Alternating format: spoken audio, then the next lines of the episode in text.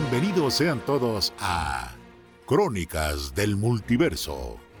Aquí venimos a debatir, desentrañar, disertar, divagar y discutir con la vehemencia de un perro callejero. Eso sí, podemos hacernos pedazos, pero nunca, nunca nos haremos daño.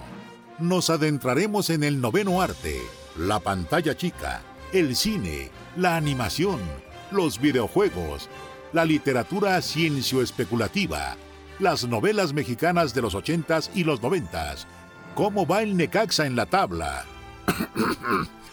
Típica desviación propia del programa. Con la ayuda de nuestro panel de expertos, que se encuentran versados en las más sesudas materias, se darán a la tarea de verter su torrente de conocimientos y datos, aparentemente inútiles, en los temas que competen a este programa y contestar las dudas de nuestro público inteligente y conocedor. De día somos personas normales, pero una vez que llega el jueves a la medianoche, nos convertimos en los nerds más poderosos del mundo. Esto es Crónicas del Multiverso.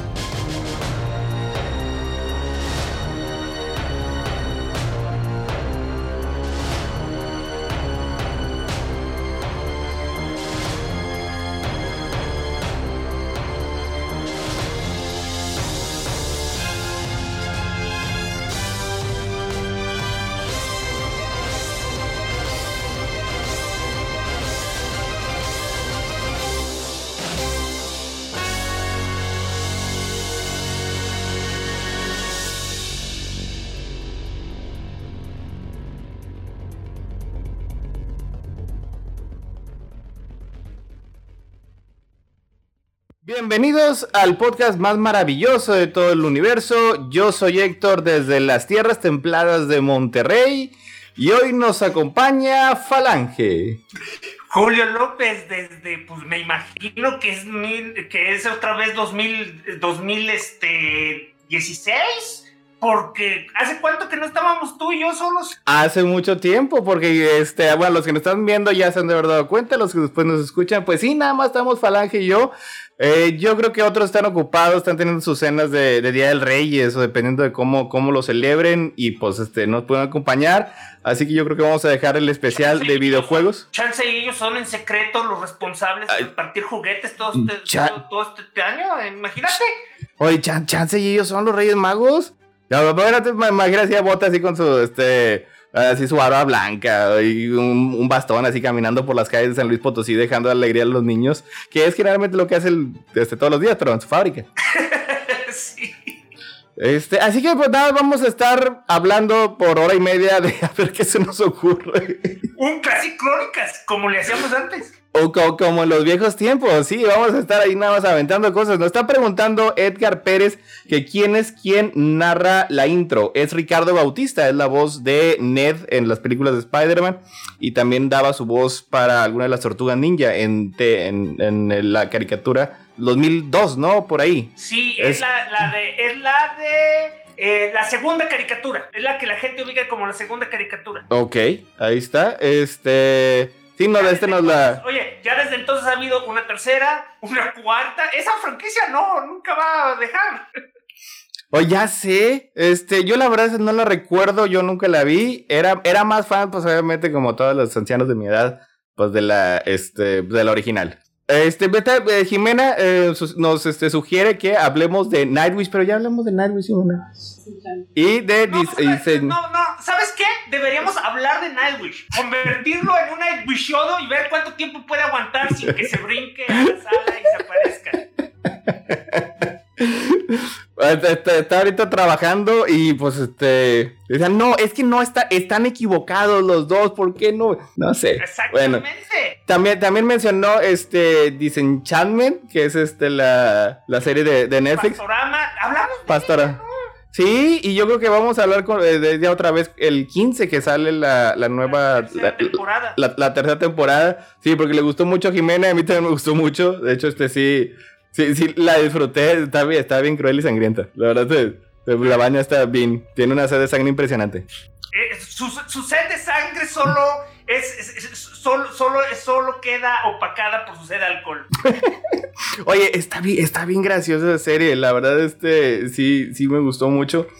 Además de que, o sea, tiene así como que una, una trama larga a lo largo de las temporadas. O sea, habían introducido cosas misteriosas que pasaban en las catacumbas. Y creo que esos son los, la, el- la raza de elfo. Porque no es un elfo de verdad, es, es medio elfo nada más. La otra, la otra raza. Sí, la, la otra raza que tiene así, Que tiene las por- que características Por alguna distintas. razón ya le pertenecen a la reina malvada. Que ya le pertenecen a la, a la reina malvada, a la Dagmar. Están constru- construyeron muy padre este, la mitología. Y, y sí tiene una crueldad que yo creo que no la, no la dejaban, no, no, no lo dejaban pasar los creadores en Los Simpsons, que tienen que ya ser lo más mm, inocuos posibles. Pues es que alguna vez has visto un especial de Noche de Brujas, ahí es donde se destampan. Estaban muy padres, esos eran los que más me gustaban. Este, es- esos eran así los que lo, lo veía, de hecho los continué viendo mucho, muchos años después de los que, de que dejé de ver la serie. Pero sí recuerdo que estaban padres. Y es que, o sea, es a lo que voy, ahí es donde se le sale toda la sangre, todo el sexo, toda la violencia, todo. Hubo uno que hicieron algo que tenían de- ya décadas sin hacer, que fue hacer una advertencia. O sea, obviamente una advertencia en forma de broma, pero pues entre broma y broma, la verdad es que sale Lisa diciendo, les advertimos que la- las imágenes que van a ver son tan espantosas que van a después, que después de ver esto irán a ver la boda roja para encontrar consu- consuelo. Y la verdad sí estuvo bien fuerte. Es un episodio donde Homero se come a sí mismo. Oye, pues ya, fíjate, ya me dieron ganas de verla. ¿Está disponible en Disney Plus? Estará disponible en Está- Star. Estará, estará disponible en Stars. Ay, oye, y es que también la de Disenchantment es, eh, es escrita y es producida por David X. Cohen, que es el, el vato ese, es, es, eh, bien brillante, es el que se, el que se aventó Si Futurama. algo cercano a una fuerza creadora detrás de los Simpsons y Futurama es él. Ey, sí, y, y ahora está ahorita. Yo creo que es el que más se dedica, ¿no? Porque creo que todavía participa en los Simpsons o ya no. No, precisamente No, ¿eh? se salió de los Simpsons y es cuando empieza el famoso declive. Eh, pero pues agarró bien, pues está bien. Y, y pues sí estamos pendientes hoy el 15 de enero. También es cuando ya nos llega WandaVision. Y deja tú, ya llega dinosaurios a Estados Unidos a ver cuándo llega a México. Ah, fíjate, eso, eso, eso, eh, para los que no están pendientes, eso fue gracias a que Disney escucharon el podcast, el especial que hizo Falange de dinosaurios. Nadie había recordado esa serie en, en 15 años, hasta que, hasta que Falange dijo, no, ya esta nos gusta mucho, vamos a hacer un especial. Y por eso salió. Se enteró el tío Bob y dijo, ¿qué es esa cosa llamada dinosaurios? Búsquenmela. Ay, pues sí, este... Hubo cosas padres hoy en estos días, pues todas las películas que han salido, que ya tenemos, o sea, ya está, ya están, el calendario está lleno, el calendario está lleno de, de crónicas del multiverso. Mira, vamos a ver cómo, cómo andamos. Dos. Bueno, Eh, me- está dando- Vamos a hablar de las aventuras de Lo- Lon, Lon Mando y Goyo, ¿no? Ese, el 7. El 7 tenemos. Ay, está bien padre. Oye, y es que. Y, y- y son. Vamos a cubrir los tres últimos capítulos, ¿no? Esos son los que nos faltan. Sí. Que son- básicamente Nos vamos a aventar todo lo que fue el arco importante emocional de la serie. O sea, ya la aparición de Boba Fett. Y luego después el rescate. El mando se quita el casco muchas veces. Y pues este. Ay, el rescate y esos, esos botos. Esos, esos, de charol maravillosos. Charol negro, o sea, cha- ahí fue ahí fue cuando lo reconocí. Ese, ese charol negro, solo hay una persona con tanto estilo en la galaxia. y luego después el 14, eh, Soul. Soul. Porque le ganó por unas horas a Wonder Woman. Porque le ganó por unas horas a Wonder Woman. Este, el 21 es Wonder Woman, 1984. Oye, que si vieras, ya me gustó. Ya la marinada por fin. La foto, güey. La foto. la- Ah, el argüente de, el argüente de Zack Snyder hizo que te entendieras que la película salió para bien. o sea que de todos los universos posibles. A ver, cuenta, cuenta a nuestro público para que lo están, este, no están familiarizados con. Este, como ya saben, uno de los grandes este, hobbies del señor Zack Snyder es seguir revelándole datos misteriosos acerca de su psique a sus fans. O sea, ¿por qué? Porque yo creo que está muy solo el pobre, o sea, y, su, y, su, y su terapeuta se debe hartar de lo que le cuenta, así que se lo cuenta a sus fans. Y les digo, oigan, ¿qué creen? Eh, ven, chequen esta fotito que fue un placeholder que nunca se vio en, la, en la, película final de Superman eh, versus Batman. Y yo saqué esta foto, la dejé ahí. Ya después la malvada Patty Jenkins lo cambió. Pero originalmente iba a ser esto. Y se ve una foto eh, donde de entrada te das cuenta que no iba a ser en la Primera Guerra Mundial porque se ve más viejo. Y ves a un samurái, un jefe zulú, un nativo americano, este, y a Wonder Woman cargando las cabezas de unos ingleses en una pica. En la mano, o sea, le trae las cabezas, le trae eh, cuatro o cinco cabezas cercenadas, tomando así la foto con las cabezas cercenadas. Y conforme iban saliendo más datos, más cosas se iban. Esto. ¿Y dónde era eso? Ah, por la guerra de Crimea. Cuando la le platiqué a Escata la guerra de Crimea, se pegó un grito de cielo, alejen a ese hombre de Wonder Woman, no lo llaman el molendero de carne por nada. O sea, eh, la, la guerra de Crimea fue una de las más sangrientas, brutales, y pues eh, eso es lo que el señor Zack Snyder se imaginaba cuando pensaba en Wonder Woman. Oye, pues es que él no lo dijo, o sea, el, el señor es muy abierto para eso, el, que el rojo de su, de su armadura era la, la sangre coagulada de sus enemigos. Así que tomando en cuenta eso, con, lo que vimos en la película de Wonder Woman, la verdad, qué bueno que, que se le a Patty Jenkins. Y es lo que le estaba comentando en el, en el chat. Y sí nos vamos a, a, divertir mucho criticándola, o sea, porque tiene unos pinches huecos enormes. Pero su corazón siempre estuvo en el lugar correcto. O sea. aprovecho desde ahorita para usar la letra escarlata y marcar a Héctor con la I de hipócrita, digo la H de hipócrita. Ah, pues sí, hipócrita Héctor. O sea, no puedes decir eso de Poman. no. Vayas, pero tenía el corazón en el lugar correcto. grabadas. no, porque no es lo mismo. O sea, sí tenía un poco de corazón en el lugar correcto. O sea, pero uh, tienes que verla. O sea, cuando veas, cuando veas eh, a lo que me refiero yo con razón, no nada más es el, es el tener un héroe colorido. Y, o sea, y es precisamente eso por lo que generalmente sí me gusta Aquaman. O sea, está bonita, está divertida tiene colores este, brillantes, solo que sí es así, tenemos que encontrar algo, explosión. O vamos, estamos, estamos tomando explosión. O sea, Pero y... en el momento que importa, cuando se preocupen por la gente, por... Bueno, olvídalo ya. No, eh... La cosa es que ya sé lo que está pasando y probablemente, y probablemente cuando yo la vea me va a pasar lo mismo. O sea, cada vez que comparamos algo con el Zack Snyder verso se ve bueno hasta que llega otra cosa mejor. Pero por eso, o sea, como quiera, tiene cierto crédito. O sea, eso es también como cuando dejé de odiar un poco las películas de Tim Burton de Batman, porque la verdad sí es un punto por arriba de lo que hemos visto anteriormente. O sea, el Batman, el Batman, que, el Batman que mata no es lo mismo al Batman que mata. Es que no es lo mismo. De, de perdido, de, de perdido el, el, la de Burton pues tenía ese eh, campines eh, God falso que tiene siempre Tim Burton y pues de perdido estaba interesante, o sea, estaba, estaba curioso, ¿no? No es, y, y, Burton nunca pretende, ah, les estoy dando la más, un, un, vistazo profundo a la psique del ser humano. o sea, pero sí, o sea, sí es muy común que si comparamos otras cosas con algo de Zack Snyder, pues siempre, siempre acabamos enalteciendo lo anterior.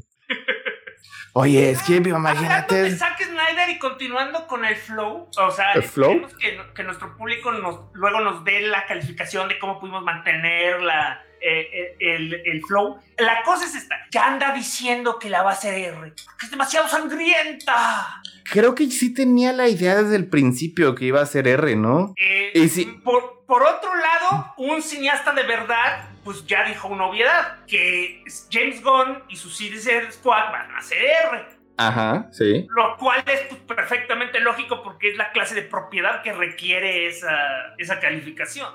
Lo que pasa es que la, la, calificación es, digo, depende mucho de otros factores externos para ver si, si se lo merece o no. Como por ejemplo, Creo que se quejaron, mucho de que Venom no fue R, creo que fue PG-13. Y es que lo queríamos, lo queríamos ver matando gente y comiendo cerebros y cosas así. Yo digo que no es tan necesario, pero sí obviamente le tengo mucho más confianza a alguien como James Gunn de Es que, no sí es que era más sea- requerido. Es que no es que sea necesario, pero una vez ya encargado el ratón, digo, tú sabes el material que está adaptando, o sea, eh, eh, siempre, es, siempre es posible hacerlo fuera de cámara, pero no es Suicide Squad si un villano no queda partido en dos a la mitad o, o traiciona al otro eh, de una manera bien cruel y Y porque la anterior era, era también PG-13, siempre es así como que lo que le están... Pero mira, o sea, ya tienes que ver, aquí ya está, toma tu, toma el dinero que quieras, ya acaba tu chingadera esa y, y- y- y ya déjanos en paz. Porque ya también dijo, esa sí fue una buena noticia, que él no ve eh, una secuela en su futuro, que no le creo la verdad. O sea, estoy seguro que en su mente tiene planeado otras Eh, 14 esa segunda temporadas. Esa falsa modestia no, nunca le ha funcionado. Tú- es que, y además, si tú dijeras, eh, han pasado años y ya cambió su opinión, creo que todavía, has- creo que todavía en noviembre estaba hablando de que seguía con su idea de sus cinco películas y que esto solo era el principio de, de una era más grande. Y como siempre, de todo va a depender a ver qué tan bien le va en, en, Ah, en. HBO Max. O si sea, Lo que sea que lo, si lo que sea que están partiendo para que sea un éxito funciona, le van a dar de nuevo el control total sobre las franquicias. Este, es quítate Petty Jenkins, quítate James Wan, el señor Snyder vuelve a llevarnos al. bueno, quién sabe, porque este Walter Hamada, que ya le extendieron su contrato, sí, neta, Ray Fisher no, va, no va a volver a trabajar en Warner Bros. pronto. Él sí se sacó una conferencia, en una conferencia dijo hace una semana o dos semanas que ya iba a establecer un multiverso en, en, One- en, en DC en el cine. O sea, de hecho sí dijo, la, la continuidad ahorita que tenemos... Sí. O sea, lo dijo así bien explícito. O sea, la continuidad que ahorita tenemos es Tierra 1. Y luego después este Batman de, de Robert Pattinson va a ser Tierra 2. O sea, y dice, y es que ya estamos en un punto en el que creemos, creemos que la audiencia ya no se confunde por este tipo de cosas. La verdad, qué bueno, o sea, porque yo creo que es la primera vez que alguien piensa que la audiencia este, No va a ser confundida. Sí, o sea, porque ese, y, y más viniendo de, de DC, o sea, porque es la razón por la que ha habido tantos, tantos reboots. Sí, o sea, sí, o sea, dicen... era lo que yo más odiaba, por ejemplo, eh, o sea, creo que alguna vez lo llegué a comentar en este podcast. Lo que más odié de la etapa de Justice League fue precisamente esa. O sea, la Justice League Unlimited era una de las mejores series animadas que había. Y eh, simplemente hubo personajes que tuvieron que bloquear porque estaban comprometidos por otros proyectos. O sea, ya no se pudo usar a ningún personaje de Batman porque estaba la serie de The Batman. En The Batman no podían usar a Robin porque estaba en los Titanes. En la el, el Justice League además ya no pudieron usar a Aquaman porque hubo un piloto que nunca pasó de ahí. Ah, pues era, era con este, con este, el, el- el Hartley. el Flecha de verde, ¿no? el flecha verde, sí. ¿Cómo se llama? Oce- Ocean Reef o Coral Reef, alguna cosa así. Sí lo vi, estaba... bueno, Pues era la época de Small. ah, sí. O sea, para lo que era y la época que era, de hecho estaba bien. O sea, no me hubiera molestado que hubiera existido. Estaba, sí, pues sí estaba bien. Yo creo que quedamos este, teniendo algo mejor en- con el CW-Verse, pero pues bueno. Pero es como dices, o sea, esa siempre ha sido la actitud que ha tenido Warner Brothers al respecto. O sea, les embargan personajes, pero por, ninguna razón aparente. O sea, y ahora aquí dicen, "Ah, está bueno, quieren, si Affleck eh, alguna vez quiere ponerse otra vez este, su traje, está bueno, pero también tenemos a Robert Pattinson. Y si no lo quiebra Matthew Reeves, pues va a hacer secuelas y va a hacer este... Ah, pues oye, hablando del, hablando del, y era algo que seguía bien vigente, por ejemplo, recordando otra- ahora ya el CW o sea, el actor que hace Superman, que ahora ya va a tener su serie de Superman y Lois, solo pudo aparecer dos veces en, en, en Supergear, porque literalmente solo les dieron permiso dos veces, porque estaba, querían, querían perpetuar la idea que el único Superman iba a ser este Henry Cavill. Y o sea, y de hecho me sorprendió precisamente por esto, porque generalmente no pasaba. Y en el caso de Batman, Batman no se lo hubieran dejado, o sea, no se los hubieran soltado. Creo que sí ya acabó parec- apareciendo en, en Titans. De hecho, este, contrataron al, al actor que, un actor que salía en Game of Thrones. Ya no lo vi porque Titans, Titans era una cosa Creo que nada más salía como Como Bruce. unos días, ajá. Sí, yo también tengo la idea de que nada más salió como Bruce Wayne. Este, en. Creo que salió como traje así entre sombras en el, en el final de la primera temporada.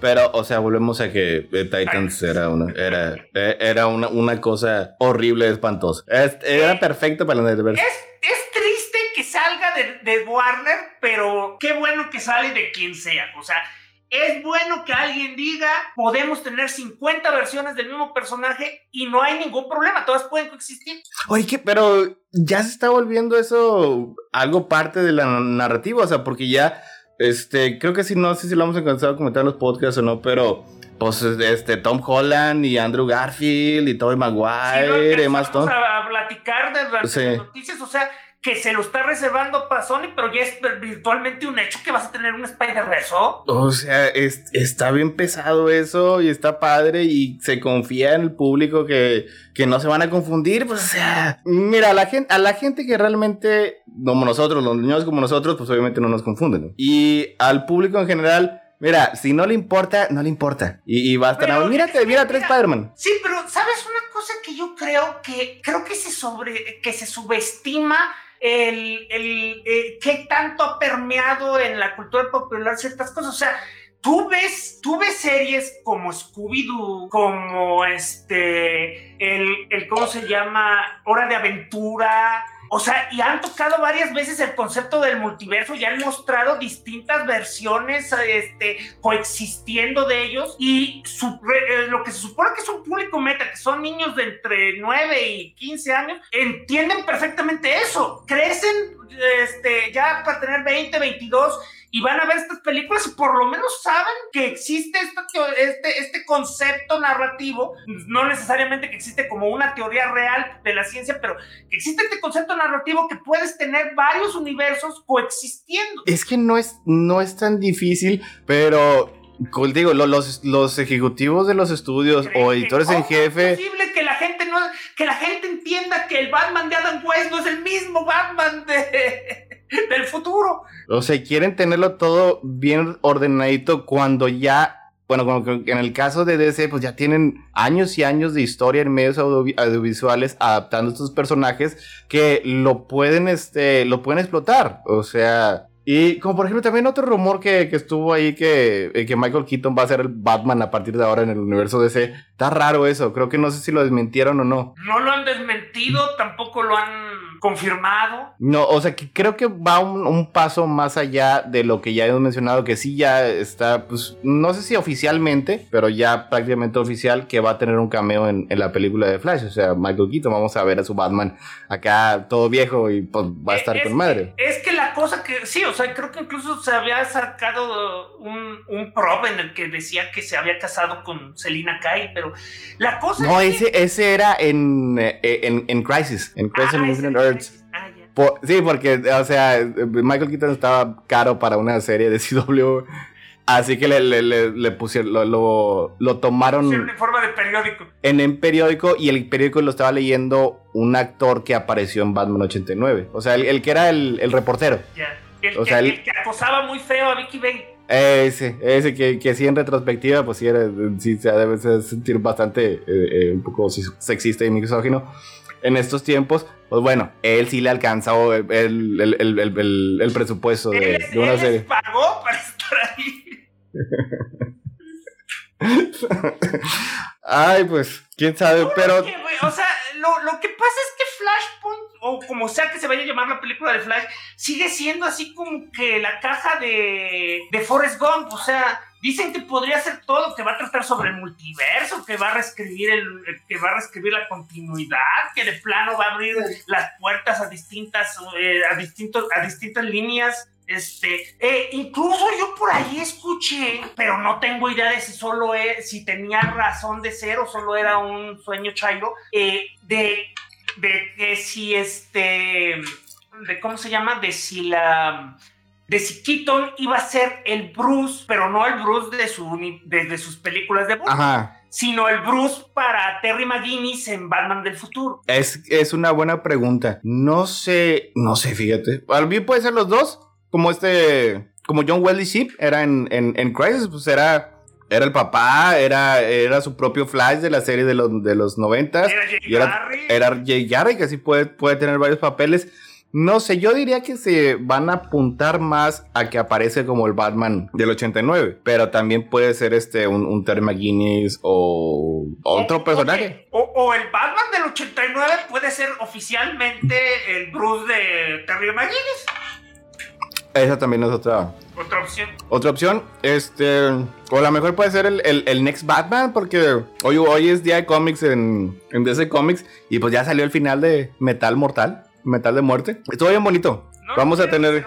para un mejor. Eh, sí, sí, o sea, de hecho, mira, para eso te- ya cuando, no sé si acabemos X-Men o hacemos una pausa, cuando vayamos a las crisis en las tierras infinitas, porque esto no va a cambiar pronto, o sea, no es como si mañana van a abrir los cines y ya vayamos todos cada fin de semana a reseñar una nueva, película. Para culminar con este, cada programa, vamos a dedicar a una crisis, primero crisis en eh, las tierras infinitas, luego después Zero Hour y así nos vamos. Y acabamos con Death Metal. Tu rosca que me estás antojando bien feo, ¿de qué es? Es, es eh, rosca, es tradicional, no tiene bebechillo y ahí está. Acaba de salir. Es, es porque nunca lo hago, ¿verdad, Jimena? Pues me- por eso me siguen saliendo. Mira, ya, este ya va a estar este. ¿Nunca pagas los tamales, monstruo? Nunca, es que nunca hacemos es- esa parte de la reunión. Aquí está. Aquí está el, el niñito Dios. Que, El, niñito El azul. Dios, oye, el niñito Dios verde. Pues no se quejaban de que Grogu. no, pero es que este es. eh, según la rosca esta de HEB, el azul es el que pone la, eh, paga las cocas. Porque ahora en las, la- oye, las roscas modernas se divide, entre- te dividen las responsabilidades. O sea, ya es, ya es, ya es el segundo este, que, me sale. Nada más lo estamos comiendo este Jimena y yo. Así que me van a salir todos a mí. Ya sabemos que todos me van a salir X. Eso quiere decir que te comes tú toda la rosca. Hasta que paguen los tamales. ¿No? Hasta que paguen los tamales. Mira, no lo veas como, no lo veas como una obligación. Velo como algo bonito. O no Es algo. los tamales. A mí sí me gustan, a Jimena no le gustan. Eh, a mí sí me gustan los tamales. Este, me gustan los de, pues en general de todos, de carne, de pollo. Los de queso no, porque el queso y yo tenemos una relación curiosa. ¿Las rajas? ¿Te gustan de rajas? No, no. ¿De, de qué hacen allá? Pues eh, yo solo conozco los chilangos tradicionales y son y básicamente no se hacen de pollo, se hacen de puerco. Este, y es rajas. O sea, los verdes son rajas, los, ro- los, los, este, los rojos son de, pues, de, este, guisado. Ah, chinga, pero como, o sea, el color del tamal es así. Es así. O sea, el- el... rojo es, es puerco enchilado. El verde es rajas de, este, de chile, y, De chile. y- y salsa verde. Y el, el que odio con toda mi alma, el de dulce, que es básicamente un rosa que sabe a medicina. Pero la última vez que fui a México hace dos años, me enteré que pues como todas las cosas que se andan aburguesando, ya hay gourmets y me dieron una sorpresa. O sea, mi, mi- mi familia que sabe que no puedo comer chile me dijo, toma lo dulce y yo ya me estaba esperando esa asquerosidad. ¡No! Me tocó uno de mermelada de zarzamora con este queso Filadelfia. ah, ese suena, su- suena rico. Aquí, aquí de, de qué, ¿de qué son los tamales aquí de dulce? De guayaba. ¿De guayaba? Pero si has, pero si has comido el rosa, ¿qué digo? No, es que aquí eso, eh, esa tecnología no la tenemos aquí. Es como, Ah. como ate. ¿Cómo qué? Como ate de guayaba. Como ate de guayaba. ¿Alguna Ay, cosa no, así? eso, sabe, eso sabe completamente diferente a lo que yo he comido. Casi, de de hecho yo casi nunca como dulces, lo comemos los más los salados, pero de hecho eso es un, eso es un pedo aquí, o sea, estás diciendo que allá tienen la tecnología de, de colores. O sea, aquí, es- Aquí no oye, se los colorean. Pues no, adivínale a ver de qué no, y es, y es, eso es un problema porque hay, hay algunos este, tamales que, pues, eh, eh, sí- sí- hola, mira, ya nos llegó Tania. Yo esperando el mensaje en el Face y el de Falange me llegó silencioso y hasta ahorita lo vi. Está bien, digo, La notificación fue que era a las nueve, Tania. Sí, pero ya ven que con- ya ven que luego lo que pasa es, oye, empezamos temprano y un rato después. Pues, este, como ya es un poquito tarde, pues ya no hubo maquinitos. Estamos en estilo libre. ok. estamos platicando de tamales porque, Va- vamos, vamos a hablar de la guerra contra la cristiandad por medio de la rosca. Entre otras cosas. ¿eh? Este. Mira, ahorita Falange me estaba volando la cabeza porque dice que allá en sus tierras sus tamales vienen color coded. Aquí es de que, oye, es que no, a mí no me gustan los frijoles, que me gusta uno de carne. Ahí andas buscando y lo abres, lo manoseas, lo chupas. Ah, no, ese no es. Por eso, eh, eh, por, por eso lo resumen aquí, bueno, allá en México, bueno, y obviamente debe haber otros lugares que lo hacen de mil millones de maneras, pero te digo, un tamal clásico, este, estilo Oaxaca, es, este, eh, eh, solo va a tener tres sabores, Pero en Oaxaca, en Oaxaca hay como 200 variedades de tamales. sí, pero el estilo Oaxaca, es como, es como el sushi, pues, o sea, podrás ir a Japón y comer mil variedades, pero tú sabes a qué, a qué te atienes cuando comes el, el, el mexicano, pues así es igual en el, digo, en la Ciudad de México. Pero lo que le decía es de que tradicionalmente un, un tamal así de que de lo que venden en un carrito en el DF te va a hacer este rojo, verde y, y de dulce. Y que Y dulce. efectivamente están coloreados. Y aquí no, y de hecho aquí pues sí tenemos la, la ca- carne de, de puerco, eh, rajas con queso, de pollo, y el pollo le ponen chícharos, no sé por qué. O sea, es, Eso es nuevo para mí. es, es- es- es una cosa rara y que no se me hace Oye, que tenga mucho sentido. estoy- de hecho, me estoy dando cuenta que básicamente todo este tiempo ustedes burlándose de los chilangos y para ustedes los norteños el tamal es lo que la quesadilla. No, porque, o sea, sigue siendo tamal, de hecho son, bas- son bastante simples. No, aquí en el norte es la, la coca. ¿Me das una coca, una coca de, de naranja? Una coca de naranja. ¿En serio le dicen a cualquier refresco coca? Yo sí. Sí. O sea, me da una, una, una coca de, una co- Coca-Cola o de sabor. de más sabor. ¿De cuál tiene? O sea que esas son las de poncha. Sí. Pero la diferencia es que no, no, no andamos ahí defendiendo así como si fuera nuestro super derecho. Y es que lo que pasa es que la palabra coca viene del náhuatl, cocatzl, que significa, que significa este, bebi- bebida de- efervesciente. O sea, pues, no. O sea, solo, solo se limitan a decir, esto solo aplica a Monterrey. Pero es que Sí. sinceramente esas cosas que la gente dice e inventa eh, es algo que, pro- que usan los antiquesadillas. O sea, no es como los antichilangos. No es como si de verdad te encontraras un chilango y, se pusiera a decir eso que se la cree que es quesadillitzin y son ¿ya lo has visto? Yo estoy seguro que sí. Oye, y ah, también otra cosa que nos está diciendo Edgar aquí en el chat, que recuerda que en Monterrey los tamales son delgados. Eso, eso es cierto, eso es más que eso es distinto a como los hacen en otras partes. Aquí los tamales son así delgaditos, haz de cuenta, es un, es un Ah, taco. chinga, como un choricito. No, no, o sea, un taco, flaquitos, o sea, flaquitos, Eh, el- flaquitos, el- delgaditos. El, el tamal, como yo lo como- eh, conozco, es básicamente un rollo grandote. Sí, es, es, sí, e- ese también es esto, o sea, mira. Esa de cuenta así, o sea, es, es- es una cosita así, es delgadita, no muy grande, y es, es más que todo mucha, es mucha masa, o sea, tiene el sabor mucha masa. Eh, y adentro le pone. Es importantísima para el tamal, eso sí. Eso no debe cambiar porque Ah, sí. el tamal- Pero si lo tienen acá gigantesco, se de cuenta, pues es un pastel de carne casi. Sí, pero en realidad es pura masa. Así de grandote sigue siendo masa. De hecho, esa es la manera en la que. O sea, esa es la manera que, que luego pura- diferencia un tamal rico de un tamal pobre. O sea, los tamales de tamaleros que deben mantener sus costos bajos, pero no pueden con la venta, pues básicamente te atascan de masa. De y te ponen un Mm. hilito así de carnita, un hilito. de Ah, bueno. Sí, eso, ahora- es muy, eso es muy del DF y para terminar de llenar a la gente inventaron lo del bolillo. O sea, Ah, no- eso, no, no, no es eso, es ingenio, lo que, es eso es lo que le da cortocircuito a nuestros amigos de provincia, señora Aguilera, cuando la gente sabe, se entera de que un defeño no puede ah, este, comer su tamal sin meterlo dentro de un bolillo. con mayonesa. Masa con más masa, ¿cómo es Y, posible? y- y- y dicen las leyendas que en Guanajuato van más allá y fríen el, y fríen el, el bolillo.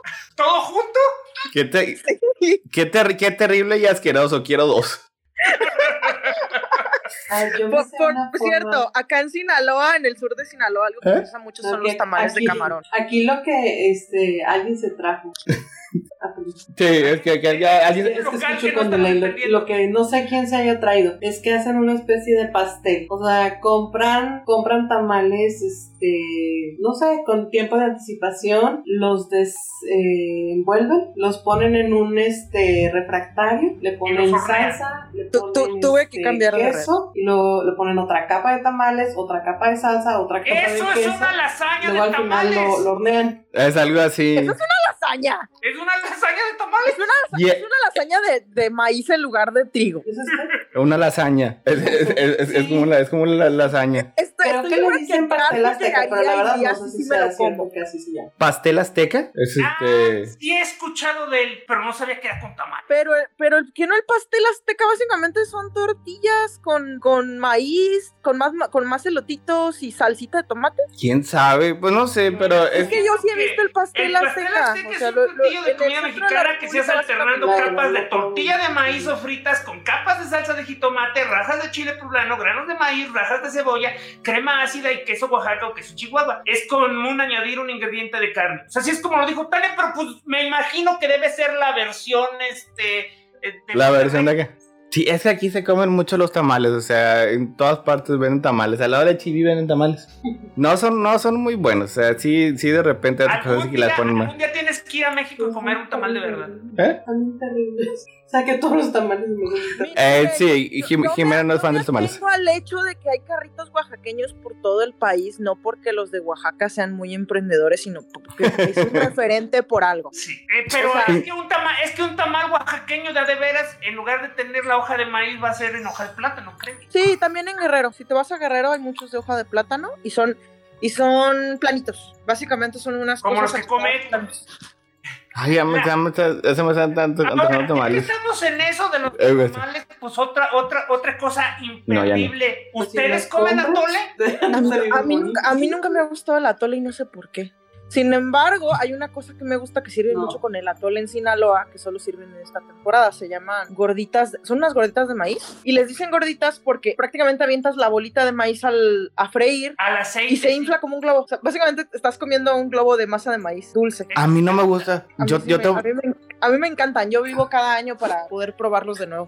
Yo tampoco soy muy fan de, de- del atole. En general no me gustan así como que las cosas calientes, así como que eh, soposas o, o caldosas. Neto bistec. Entonces Bistec jamás, así pesado. entonces jamás has comido un, este, un chocolatito Mm, No soy fan de ese. No. de, ese, de, ese, de- de ese brebaje.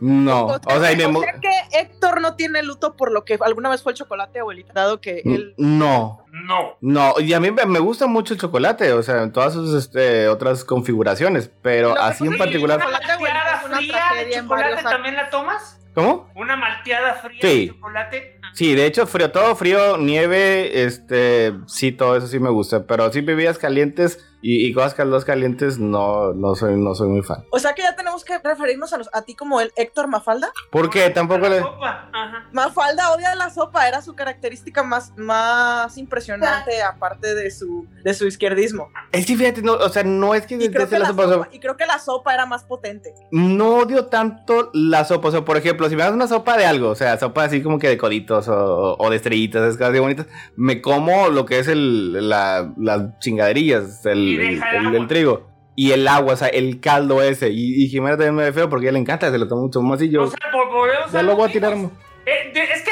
no quiero romper tu ilusión, Héctor, pero básicamente si estás odiando la sopa, o sea, este, si solo te comes, la- si solo te comes lo que flota, No O sea, la- sopa. O sea, la sopa, entonces la sopa es, es, Es el es el caldo, es, es el caldo. O sea, ahí es este. No, pues sí. Y también otro. Qué tan raro. No soy raro. Me está, ¿Quién me va- está ¿quién va, a criticando. ser, ¿Quién va a ser el fanar básicamente cambiando a Mafalda con la cara de Héctor? Pues ten- ten- teníamos, teníamos a Julián, pero ya, ya no sé si este. Si, si nos sigue queriendo, ya no. ajá. No, No, es que de- veras que, de, de veras que es la característica más distintiva de Mafalda. No, pero es que de hecho, O sea, Mafalda que- podría volverse derechista, Sí, pero- ultracapitalista, libertaria, pero no, po- no podría dejar de odiar la sopa. Es que Mafalda representaba algo que de hecho es muy común en los niños. Eso nos prueba de que Héctor este, no maduró para ¿Es un niño? Ten- ten- En tengo, tengo alma. Tengo, tengo alma de niño. Y por eso, por eso no tomo café. Jimena, Jimena, creo que vamos a mandar a la policía a tu dirección por abuso de menores. Uy, está, está escuchando un poco eh, con delay porque este. Ahor- ahorita, ahorita, ahorita le llega. Este. Pero, pero, Y porque soy un menor. Está, está bien. Bueno, que, Aquí esas, son- estamos. esas son cosas de Tania, ¿eh? A mí no me meten en sus Inserta los captions, te vi feo. Me vio feo. Eh, No sé por qué. Bueno, a lo, lo que, a lo que estábamos de todo esto, o sea, sí, o sea, este, a ver, estábamos regresando Rosca de Reyes y el escándalo de Grogu. De- gro- el, el- el Grogu Gate. Que, que- que, por cierto quiero mencionar qué padrísimo este mensaje te, te aventaste para tus este, amigos gringos que luego te leen. Este, eh, ¿cómo, le, ¿Cómo llamaste la rosca de reyes? King's Cake. De hecho, este, este va a ser nuestro King's, King's Cake Special. Para quien tiene la fortuna de no saber el desmadre que hace esta, so- esta, esta, esta, este, asociación ¿Situación? llamada Es el Frente Nacional. Es el Frente. Nacional de la Familia.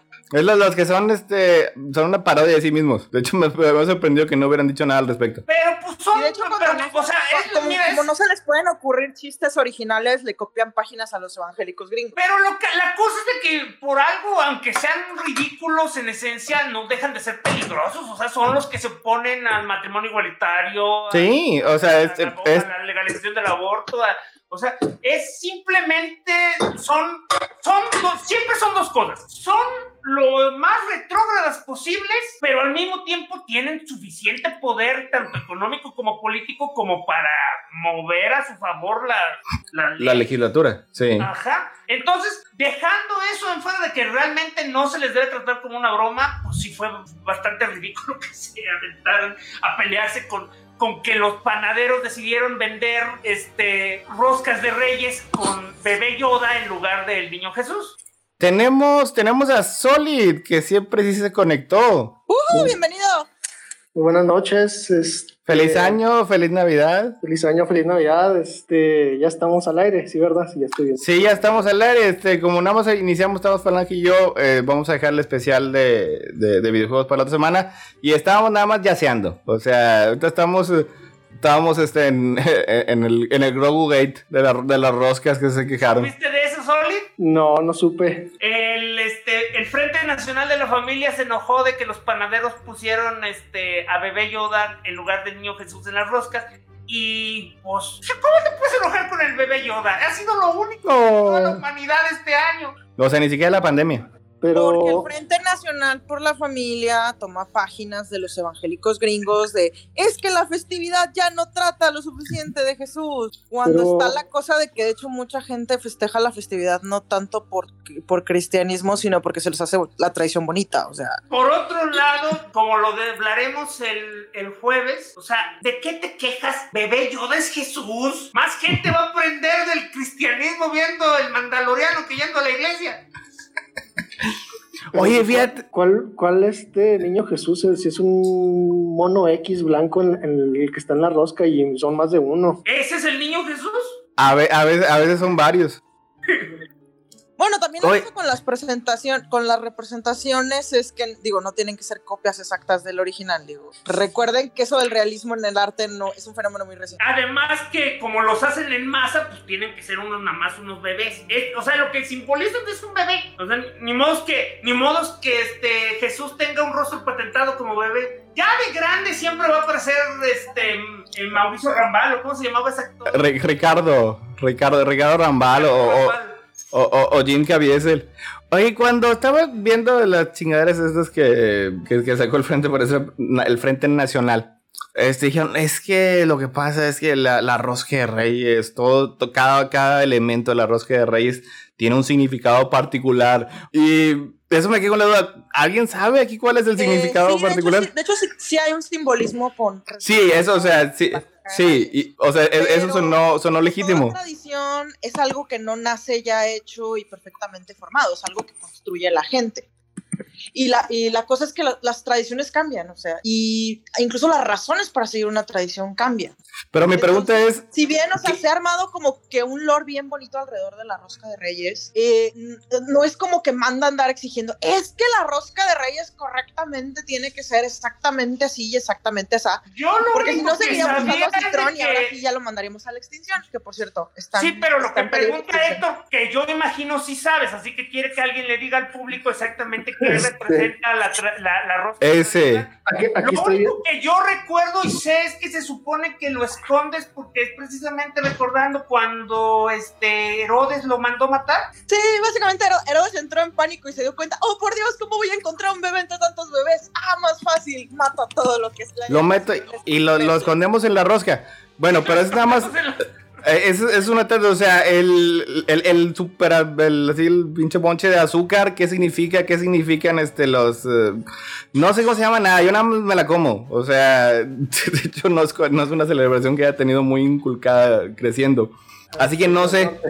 Así que, que es precisamente eso lo que pregunto. No, O sea, es que, oh, oh, pues es que partimos de que además de que ustedes, los norteños, estaban más vinculados con Santa, los que no querían pensar en Santa como aquí en Oaxaca, en, en Guadalajara, siempre decían que quien traía los regalos era el niño Jesús. Sí, de hecho aquí en Sinaloa también pasa eso. Aquí es el niño Dios quien te trae los regalos. Y, y de hecho me acuerdo que, o sea, la idea es, la idea incluso se presta para rutinas de comediantes. Me acuerdo que recientemente había una que decía, cuando me enteré que el niño Jesús hizo a chinga, Jesús viaja en el tiempo, querido niño Dios, ten mucho cuidado con una persona llamada Judas. Bueno, mira, Eh. también toma en cuenta que estamos hablando de alguien que convirtió el agua en vino, digo, o sea, o sea Oye, él ¿qué- es el alma de todas las fiestas. creo que bueno, aquí, está- aquí está este, buscando Jimena y dice que, Aquí, que, por ejemplo... aquí es lo que dice, la forma ovalada de la rosca simboliza el amor de Dios, Ah, esa. sin un principio ni fin. Ok, Y lo primero ahí que- está. Lo que me vino a la, a la mente, un Ouroboros, una serpiente que se come su cola. Sí, de hecho la corona de Adviento es redonda por lo mismo. O sea, la verdad a los cristianos les gusta mucho el círculo por esa razón.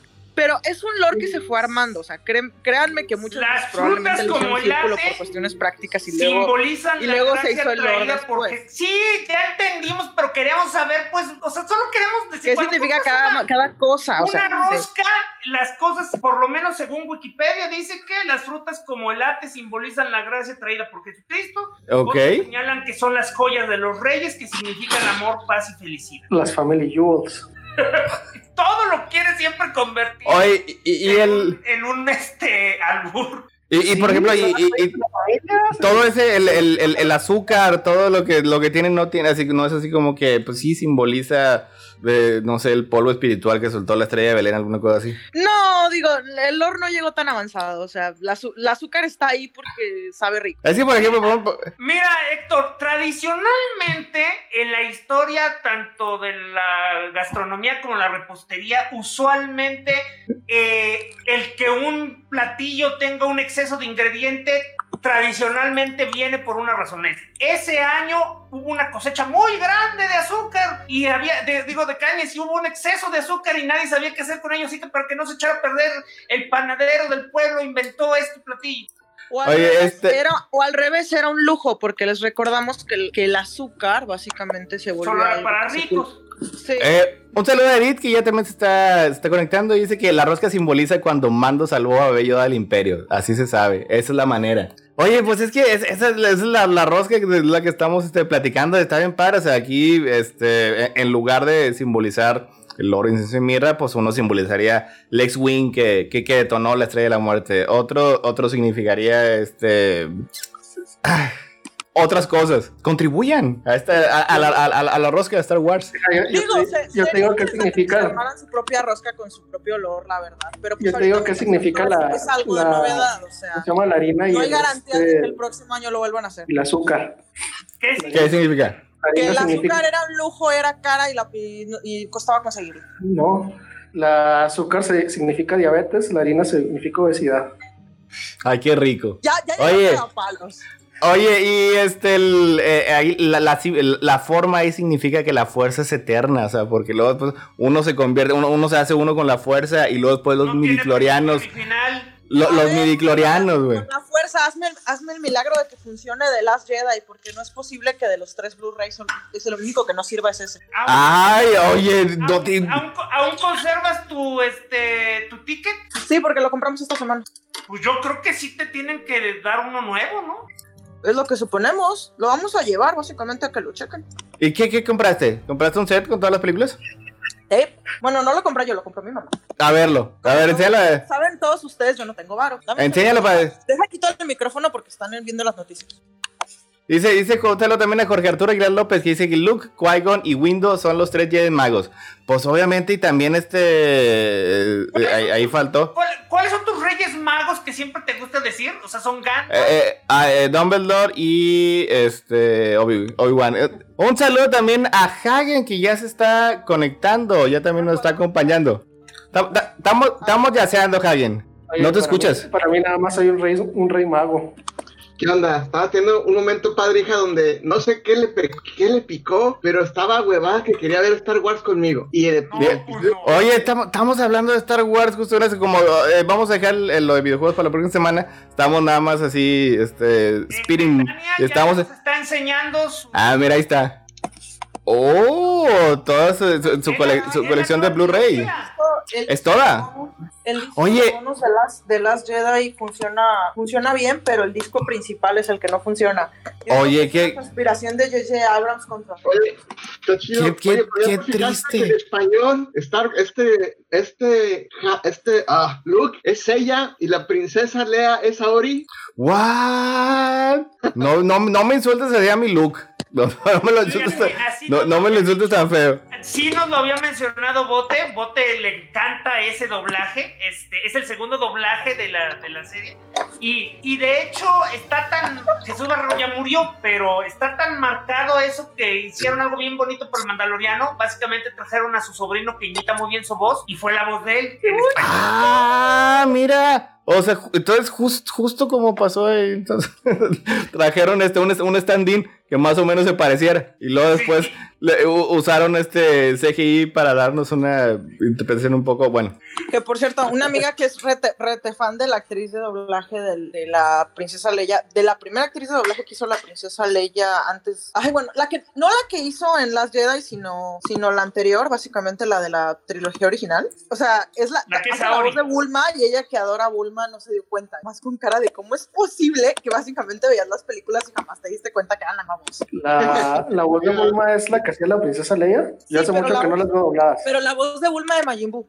Ah, eh, yo me acuerdo mucho. Bueno, bueno, pues es que de chicos yo creo que no, no nos fijábamos, pero ya de grandes hijos hay cosas que uno se fija que dice uno, "Ay, ¿para qué pongo atención a esas pendejadas? Y habla, y habla básicamente igual, o sea, no, no cambia. Pero deja hablar a una Soli. ¿De qué te fijabas tú? Este, por ejemplo, hace varios años cuando salió la película de Ángeles y Demonios, este, a mi mamá le gustó mucho la del Código Da Vinci y la llevé al cine este, a verla doblada y básicamente la voz de Tom Hanks era la voz de Goku y yo estaba esperando que toda, yo la película estaba esperando que dijera Kamehameha. De, de hecho, en Dragon Ball yo me la paso esperando a que diga JPKJ, cabrón. Sí, Ah, también es, la, también, es la voz, también es la voz de este. De Bruce Willis. De Bruce de Willis. Maldiver. Pero en, en- en las de Die Hard se me hace que nunca tradujeron el GPKA. Siempre dice algo más genérico como hasta, nunca, malditos, alguna cosa así. Yo cuando la vi por primera vez en inglés, yo dije, acá, ¿qué chingados es GPKA? ¿Qué, qué, qué significa eso? Que por Es que es- cierto, es que es básicamente- yo me enteré sí. el año pasado qué significa. O sea, resulta que era un programa de niños donde un vaquero decía eso. Es lo que decía decía Rogers, el, el ¿no? Sí. Es lo que hacía El, el, sin, el, sin el- sin- con, el que, con el que lo compara este, este, el, el Hans. ¿Ah? El Hans, y por eso se le queda. Digo, ya después, pues es que fue hace 20 años, 25 años, ya después ya supe que era. Solo que me sacó de onda y sí se me quedó muy grabado que en español no las, este, no, no intentaron, este, eh, traducir de alguna manera. ¿no? Sí, ya sabes que... Las sanitizan mucho cuando las doblan. Ya no. Lo que pasa es que antes solo existía un solo doblaje y, o sea, en, en Estados Unidos, cuando una película salía en televisión, tenían una versión censurada donde le ponían un, le, ponían nuevos diálogos para que pudiera pasarse en horario para todo público. Eh, pero en México era común que el doblaje fuera único, entonces siempre te quedabas con la, vers- la versión este, PG-13. Para ¿no? permanencia voluntaria. Sí, ya ahora, por ejemplo, eh, si tú llegas a ver una película del HBO, una cosa así, eh, que obviamente va a estar doblada, pues te das cuenta que hasta le meten en jundia a las palabrotas. Ah, como la, no- la nueva, la, la- sí, pero no sé cuándo, a partir de cuándo empezamos a ver esa demarcación cuando la localización ya se hacía muy bien o les daban al director de doblaje la, pues la capacidad de que tomara y decían, ¿sabes qué? Do- Cambia estas palabras por esto o para que se apegue mejor a- al mercado latino. yo, yo creo que cuando empezaron a decir groserías y, me- y- y media este, en las películas que decía el director de doblaje, oye, güey, son puras groserías, o sea, ¿qué, qué, qué diálogo le pongo? Fuck, fuck, fuck, Eh, fuck. ya de haber, de haber dicho, "Ah, pues tradúcelo. Oye, Oye, yo creo que yo nunca, nunca he escuchado una maldición en una película traducida porque ya hace décadas que no veo películas este, dobladas. Ah, no, yo tampoco. Por eso. Creo, creo que no, no- no- no- nunca me ha tocado. ¿En cuál, en, en cuál tiene grosería? A ver, más Canal 5. Me, fa- me hace falta ver XHGC. Ándale, ¿tú existe? Fíjate, yo creo, Fíjate. yo creo que los estándares de que era permitido escuchar en la tele este empezaron a cambiar con el programa de Derbez, el primer programa de Derbez. Fíjate, este, este Jor- Jorge Arturo nos está mencionando un, caso en particular. Dice que The Hangover tiene también do- do- doblajes. Este, se la... ¿Qué pasó ayer en Galifianakis y, y Este, Cooper? Y, y en, en general películas de comedia tienden a tener ese tipo de doblajes, o sea, este, eh, las películas, pero yo me acuerdo que era bien, bien, bien general eso, que las películas de acción luego tenían ese doblaje más, este, ma- menos violento, menos grosero, pero, o, o incluso una- había otra versión, había otro estilo que yo veía que en lugar de poner algo simplemente se escuchaba un silencio. No sé si les llegó a tocar ver de esas. Creo que sí, fíjate. Creo que sí. Mm, era como- era como un live streaming y son. Le ponían eso en vez de, de hacer un beep. Sí, o sea, era un silencio prolongado, o sea, como que había un hueco y tú tenías que llenar con tu imaginación qué estaba ocurriendo.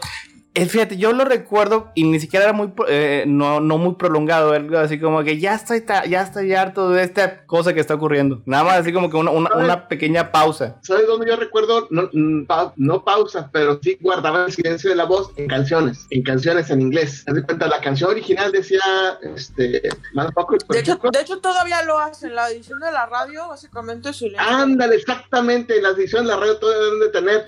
Pero cuando compras el disco, pues ahí viene explicit no sé qué cosas. Y ahí viene, la, ahí viene ya los, este, lyrics completitos. Pero me acuerdo mucho de eso, eh, sobre todo en los noventas, con las canciones de trash. Sí, de hecho, fue básicamente posterior a la etiquetita de Explicit Content Parental Advisory. Ándale, eso. Sinceramente, yo creería que la, la primer, o sea, el primer lugar, porque no tiene, ahorita que hablan de música, que no tiene nada que ver con las películas, pero es lo único que se me ocurrió. Así yo, yo donde puedo tener este eh, bien claro cuando en México la gente empezó a, o sea, empezaron a aparecer en, en, en, en, ¿cómo se llama? En medios masivos diciendo que ya para estos estándares modernos ya realmente no son tan fuertes, pero ese momento era la revolución, Molotov y su lenguaje. Ándale, Molotov. Oye, mira, volviendo ahorita a, a- a- lo de la rosca que nos compartió Edith en, eh, en el grupo. Dice, el significado de la rosca de raíz y sus ingredientes. Dice, las frutas como el latte simbolizan la gracia traída por Mando. Otros señalan que son los kivers de los Jedi, que significan amor, paz y fel- felicidad. Dice, la forma ovalada en la rosca... si- simbol- dice, la forma ovalada en la rosca simboliza el amor de Mando sin un principio ni, ni en fin. Dice, el niño Yoda se coloca en el interior de la rosca y simboliza cuando Mando salvó a Baby Yoda del Imperio y que Moff Gideon experimentara con él. ¿Y ustedes ya consiguieron este, Anda- andaba inspirada de Edith este día. Edith, por favor, de que lo quiero retuitear. Está en, en el grupo de, de Crónicas del Multiverso. Si lo quieres ahí checar, este, lo puedes bajar y, y, y, y- y tuitearlo. Eh, ¿Qué vas a decir, a decir aquí? Ah, Creo si que nos preguntó si conseguimos a Baby Yoda. Yoda. No, porque eso se me hace que nada más, este, bueno, la que yo sabía que, que, que, que la estaban haciendo era en la, en la CDMX, aquí no vi. Este, yo sé que, que este bote, no sé si él mismo fue a fabricarlos o, o, o, o- o- o comandó Lo- lo imprimieron en- Lo imprimieron en 3D y por eso luego salieron a decirles, hey chavos, no, no horneen la rosca con el mentado plástico adentro porque, porque es tóxico. O sea, métanlo ya después de que hornearon la rosca. por- Dice, este, eh, eh, co- comandó una de las, este, las máquinas de 3M para crear chingos de figurinas de Baby Yoda. Y and- ahí, anda- ahí andaba, este, en, lo- en los HEBs y en los Walmart ahí metiéndolas en todas Bueno, partes. fíjate que yo la compré hoy en Soriana Eh. y la novedad es que Soriana la está haciendo en cerámica y viene, por ejemplo, las figuras de todo el, el, el- ¿cómo se llama? De todo el Sí, esos estaban desde el año pasado. cinco años que, que yo las, El- las El, globo tradicionalmente siempre hacía el niño Dios en cerámica. De hecho, yo conservé los de cerámica cuando el pan del globo todavía se veía padre. Y es, que, Ah.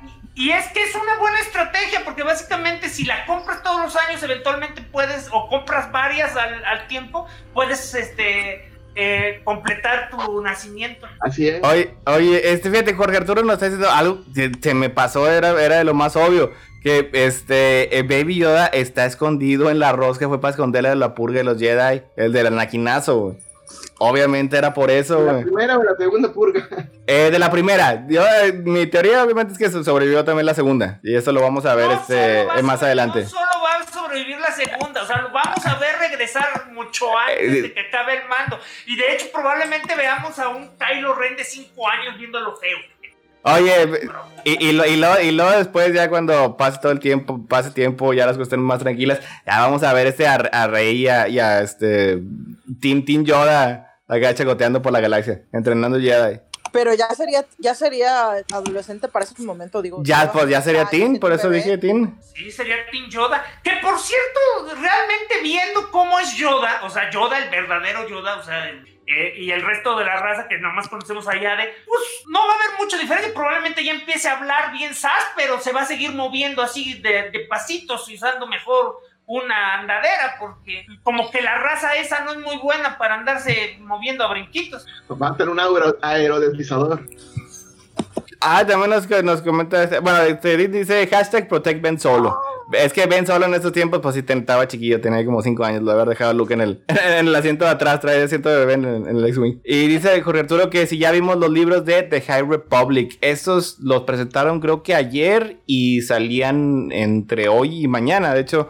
El cómic, el de Charles Soule, pues sale, sale mañana, mañana miércoles junto con todo este... El cómic de periodo sí, sí lo voy a leer, porque me, me gusta cómo escribe Charles Soule. Y pues este, ahí los lo vamos a... Ah, Los voy a- los voy a reseñar. de cómics y de Star Wars, ya supieron el rumorzazo que van a perder Panini la, la, la, la, la, la- licencia? ¿cómo se llama? La licencia ¿Y quién se la va a llevar? en México. ¿Y quién la va a traer? Pues la verdad no sé. No había oído el rumor, la verdad. Pero entonces, ¿eso qué significa? O sea, que nada más que Panini no lo van a publicar o que no se van a publicar aquí en México, porque a veces se pierde y si, nadie- y, y si no consiguen, este... No creo que ¿Alguien más? tenga el poder es que está para- bien, obviamente debe ¿no? haber una, una nueva, alguien que está pujando porque eh, técnicamente Panini debería tener una buena relación con Disney Marvel porque le publica todo. Entonces, ¿por qué no seguir publicando los cómics de Star Wars? ¿No será que Disney quiere publi- publicar directamente en México? Pues nunca lo ha hecho. Si tiene el dinero para hacerlo, ciertamente, pero pues yo creo que es mejor estrategia. Primero dáselo al mercado a alguien y luego, lo- luego lo compras a él ya que no tenga la distribución y es menos riesgo. De hecho, Disney siempre ha sido muy. Como que no. Nunca ha sido muy este, fiel a los que les compran la licencia para publicar algo, producir algo. O sea, este, se van siempre con el mejor postor. Mm, Yo que por cierto, ¿quién ¿Publicaba Chan- Witch en México Televisa? ¿Cómo dices, Tania? ¿qué- qué- ¿Quién publicaba ¿Quién Witching en México? Witch en México Televisa? Witch. Witch. Creo que creo que Witch la publicaba una era literalmente Disney eh, era la que le hacía a Disney el resto de sus publicaciones, pero no recuerdo quién tenía la licencia. Porque Witch técnicamente nunca fue un cómic, Witch era una especie de revista, revista. ¿Esto? Sí, o sea, Witch, ¿esto es lo que me está pasando En Jimena? Italia, en Italia Ese es Witch. ¿Este es Witch? era, era... Grupo, el grupo editorial Norma. Ese es Eh, que... no, pero esa es la No, en española. México no lo publicaba Norma. Bueno, Norma no. Este, aquí dice Norma. no, no sé. Que tienes la española. A ver. ¿Qué dice? Tarane, ¿verdad? Es un fake. Me, dice, me llamo Cornelia, mucho gusto. Las citas a las 8 del gimnasio. Pues no, no, es- no, no esperaría, no dice algo como ya veréis, nos vemos. Y no hablan, no tienen acento español. Ay, ay, ay, pues ya tampoco, pues ¿a poco tú crees que No. todos los cómics españoles van a decir jolines? Jolines, oye. No, Coño. de hecho hay cómics, hay cómics de Sin City básicamente publicados por Norma con lenguaje mexicano. No sé si fue un experimento que hicieron ellos, pero los las Ah, que ya- te chingaste, güey. Que las publicaban por ¿Estilo así? Estoy bien segura que no son de Norma. Ay, pero tendrá que subir a buscarlas. Ay, bueno, pero Bueno, a aún, subir. oye, No aguanto eh, estar sentada. Tania, a lo mejor Ah. esta versión sí es mexicana, pero lo que hay que aclarar es que lo que tiene Héctor es un TPB y o un hardcover, de de hecho, de hecho sí era. Y cuando originalmente Sí, se y, lo- publicaba y los de era una revista, creo que mensual. Era mensual, era, era formato grapa. En México sí era parte revista, pero la parte de la revista era un, era un poco pequeña. La italiana hasta eso no era tan grande. Y la francesa, era- la francesa sí era una revista, revista, era enorme. O sea, la- la versión francesa era, ay, güey, La versión francesa era enorme. Oye, nada más este. Dice que un- Televisa México. Dis- dis- disculpen los improperios, pero ahorita para mí caminar es una tortura. o- una, una, este, un, un- un- un- un breve intermedio para darnos el update, porque hace cuenta que somos, somos como 100 nosotros. Estamos hablando de otra cosa y este y, y- y nos aventamos el update. Este ya está proyectando que este en Estados Unidos, que están las elecciones de Georgia, eh, Warnock ya ganó su, su carrera. Está diciendo el Decision Desk, así que Estamos, estamos a un paso de que gane. Warnock. Está, pues ya, gan- ya ganó este, la mitad. O sea, el Decision Desk, que, que, que se, se reveló que como bien eficiente la- en las elecciones pasadas, ya, ya le dio la, este, la, la victoria a uno de ellos. El otro todavía, todavía falta. La, la Vamos. otra, la, la otra Por cierto, elección ¿qué es pasó la, super mega racista, super criminal contra el. Es esa, es esa. La, la ojos chuecos de, este, de Kelly Lufa. Este, ya les tengo la respuesta. Era Televisa. Sí, es Aquí- lo que dije yo ahorita. Sí, aquí está, y aquí está, aquí, aquí está, está viendo Televisa. Aquí ya también está este The Witch. Aparte porque Televisa nunca publicó TPS. En ese tiempo Televisa no publicaba nada más que grapas. Ok, este. Cuando Witch se publicaba, literalmente no publicaba ningún otro cómic. Sí, de hecho, básicamente Witch caminó para que, para que Marvel México pudiera correr. Y la versión mexicana, de hecho, la cancelaron antes de que muriera la italiana, ¿verdad? Eh, sí, no, no llegó hasta el final, pero sin embargo llegó bastante lejos considerando una grapa mexicana. Llegó, min- llegó mucho después del número 60 y algo. Que la verdad para, para un cómic, para un cómic grapa publicado en México, la verdad sí, sí llegaba a ser bastante. Porque creo que hubo un tiempo en que solo Car Captor Sakura fue la única grapa que se publicó completa. Va a salir una película de Witch, ¿no? Va a salir una película de Witch, me está preguntando Jimena. No sé. Y no va a salir una de Wings. Wings. Va a salir La de. Ah, como- Por cierto, Wings jamás, ja- Wings jamás me gustó, pero sus fans no merecen eso. No, y es que de hecho Wings básicamente es inmortal, mientras que Witch ya es algo que Disney dijo, al demonio, eso es cosa de italianos y nunca la volvió a tocar. Ah, la que en Japón acaban de agarrar para hacer es la de Miraculous. La van a hacer ya en anime Y manga. y manga, así es, que, que es muy interesante, ¿no? Porque siendo ellos... Bandai bueno, necesita vender más figuras. Exacto, entonces, este, siendo ellos, pues la meca, agarrar un título francés y traérselo, se me hace... pues, Eh, padre. Pues, Ya lo habían hecho, hecho, saber Witch que Francia y Japón tienen una relación eh, casi simbiótica. O sea, es, le estamos hablando de unos 50 años de estarse este, eh, retroalimentando. O sea, A los japoneses, los japoneses amaban los cuentos franceses del siglo XIX. Y los cómics franceses, de, hecho, el anime, la palabra anime que ellos usan para referirse a su animación viene de Francia. O sea, eh, y eh, Remy la- viene de un libro de Francia. Y la cosa es que esencialmente, de hecho, incluso había una, ahorita no me puedo acordar cuál era el nombre de la tendencia, pero llevaba décadas que había unos, unos, este, unos eh, cómics franceses que se hacían en Francia para venderse exclusivamente en Japón. Mm. Pero bueno, la cosa es que más que que sea Francia o que sea este, eh, eh, Japón, es, sí es curioso porque Miraculous es básicamente eh, la versión este, de... La, la- la ver- la- la versión europea de, este, de Sailor Moon, de los primeros tomos de Sailor Moon, ¿no? no o sea, cuando, cuando todo era nada más sobre Serena y su, y su Antes de que empezara todos Saturno y todas las demás. Ajá.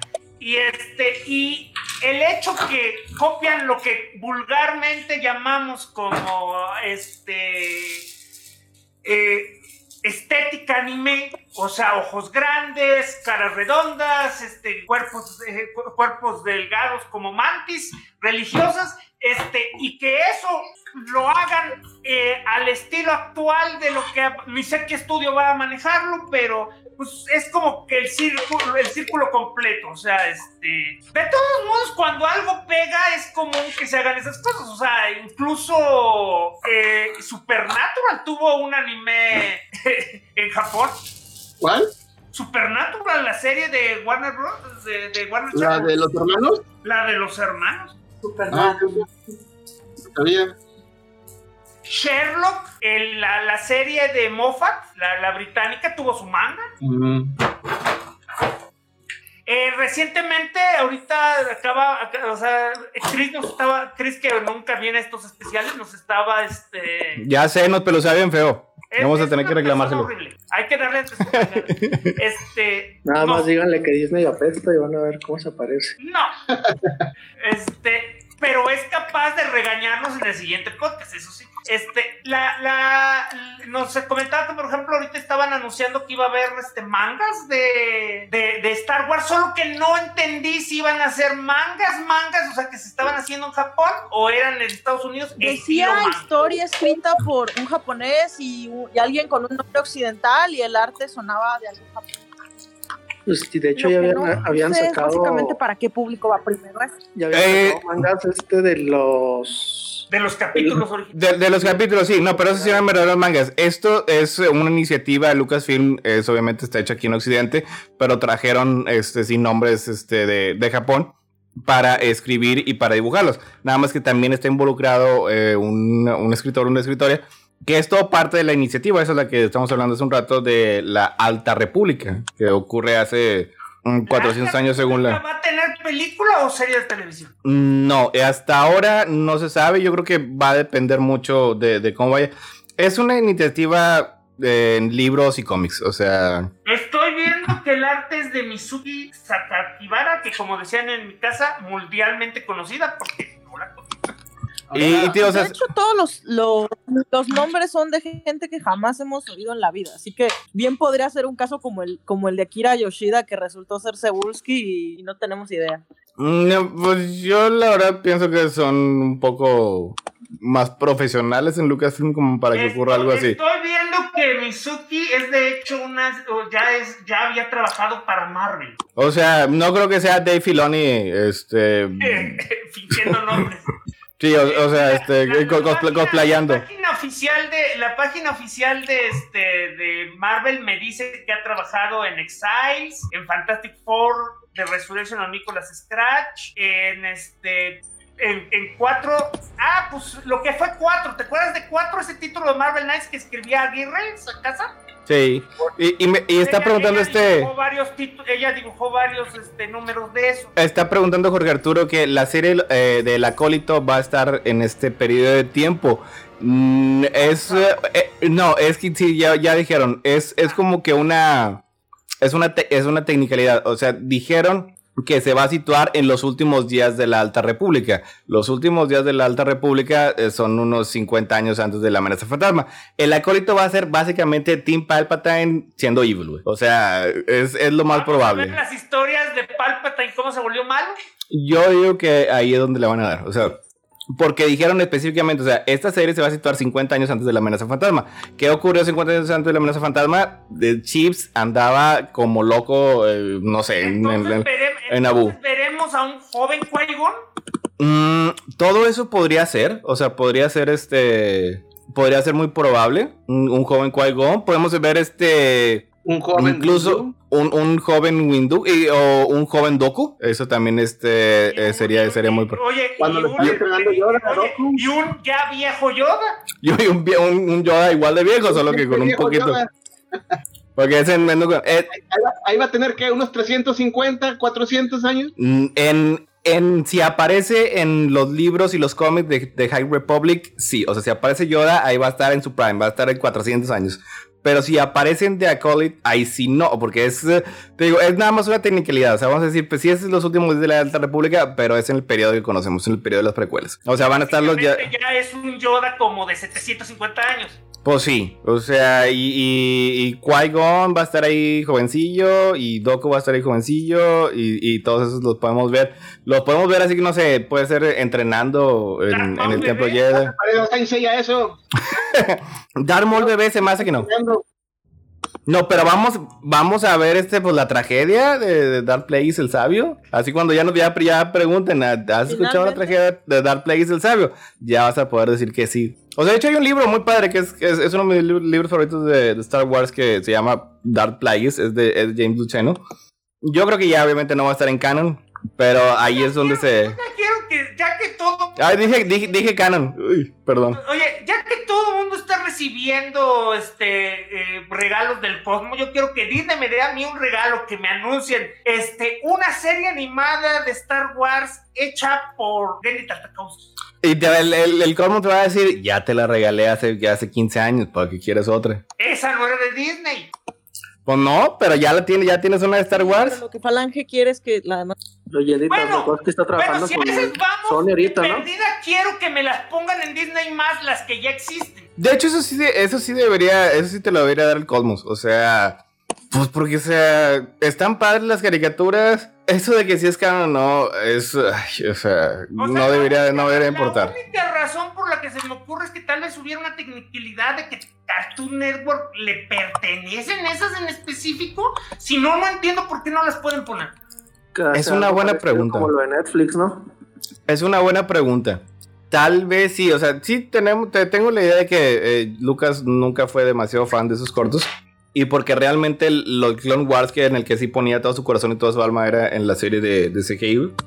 Pero no, no, o sea, no deberían de estar escondidos. O sea, imagínate esas así con una pinche restauración con madre en 1080p. güey. O sea, con, con la, la, la, la calidad visual así bien hermosa, bien preciosa. No, hombre, cállate. De hecho, todas esas, este, si las quieres comprar en DVD o en Blu-ray, no las encuentras. No, son muy difíciles de encontrar. Están disponibles, puedes ver en, en, en- internet, puedes ver en, YouTube o algo, pero una, una buena restauradita, pues sí, no veo por qué no. Sí, yo me imagino que hacer algo, algo parecido como eso de las series de este de Marvel de Netflix, de que no las puedes tocar en dos años.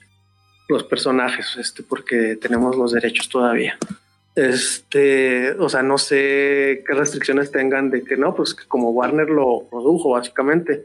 Este, de, si tengan los derechos para transmitirlos este por streaming o para vender este, pues básicamente el producto en, en físico. Sabrá Dios este qué restricciones haya. A ver, vamos a ver qué nos dice la, wiki- la Wikipedia. Ya ven que pero- este, antes de que compraran este, a 20, 20th Century, no podían, este, Disney por más que quisiera, no podía hacer un este box set de las películas de Star Wars porque no tenía los derechos de la, de la primera y nunca los iba a tener a menos que comprara. Se, se hablaba que, te- que habían llegado a un acuerdo, o sea, que era que, que, que es que se ha demostrado que cuando llegas a un acuerdo se puede, o sea, por ejemplo, una, una serie que tenía esa misma situación era la serie de, este, De Batman. de Batman. La de Batman con Adam West que estaba, eh, tenían los derechos entre varios estudios, o sea, y sí era un poco complicado. Ya estoy viendo que sí, pues Wikipedia marca a Cartoon Network como una de las productoras de esta animación.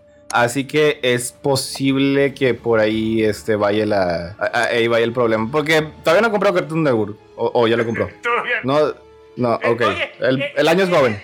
En este caso, tenemos que esperar que, que ATT destruya todo y solitos terminen en un. en una venta de garage.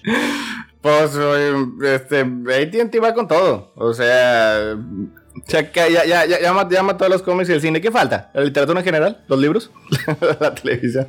La televisión. La te- bueno, pues no puede, pues porque ahora, ahora, todo, ahora todo es streaming. ¿Cómo le vamos a hacer para darnos abasto con tantas cosas que nos va a traer este Disney Plus para hablar? Pues espero, o sea, espero yo de entrada que le prometas al público que WandaVision va a ser más o menos como con el mando, dos o tres episodios por cada, o, o nos lo vamos a aventar uno por semana. A mí se me Es- hace más eficiente que sea dos, dos, por, capi- dos por, por transmisión y un live, un, un rea- un live reaction. Ay, cómo nos gustaría esas cosas, pero no se puede. Oye, eh, hubiera, hubiera estado bien, pero... Es que sí, y, y luego también eh, generalmente salen como a las 2 de la mañana, es, es, el, es el- la hora de estreno. Pero sí, o sea, generalmente así dos o tres capítulos es como lo hemos estado haciendo con el mando y se me hace que pues se han funcionado bien. O sea, está mejor como la vez pasada que, que Falange todavía nunca lo voy a olvidar. Nunca, nunca hablamos bien del, Mira, del mando. La, la belleza de este, de este podcast es que básicamente uno puede ver la evolución del personaje. O sea, Héctor era de me vale madre mando, ay sí, mando. No, Eh, Oye, pues si, si no hay, si no hay un arco, pues, si no hay un Estaba en arco... el lado oscuro, estaba en el lado oscuro. No, es que no hay que me vale mal, o sea, al, al principio, sí, o sea, sí, sí me parecía bien, nada más que sí, sí la criticaba porque le hacía falta algo de sabor, pero pues ya después le empezaron a... Oye, sí. Entró el pollo- Oye, Oye, tienes, tienes el pollo, y ya tienes un este, tan, tantito este, calito, y ya que tienes ahí, ya todo, un- tienes todo el sazón. Como nos, como nos enseñó Cal Weathers. Así, así es como se hace. Siendo sinceros, ¿alguien realmente esperaba? O sea, no- nos engañaron de nuevo, nos aplicaron la de Marvel. O sea, ¿realmente esperabas que te fueran a aventar todo un universo a través del caballo de Troya de mando? No es, no a este nivel. O sea, pensé que se iban a tardar un poquito más. No tenía la impresión de que todo ya estuviera tan, tan planeado. O sea, sí, obviamente a Ahsoka eh, sí la- le iban a dar la serie. Pero no te imaginabas a Bot Katan, a Shota Karo, a, A, a todos esos y luego después... el regreso de Boba Fett. Y Oye, luego todo... en las ¿Sí? fotos que yo vi de, de todos los anuncios, ¿por qué estaba la Catherine Kennedy ahí? ¿Que no ya caminó? No, Kathleen Kennedy sigue siendo la presidenta. Líder supremo de Lucasfilms. Kathleen Kennedy todavía sigue siendo la presidenta.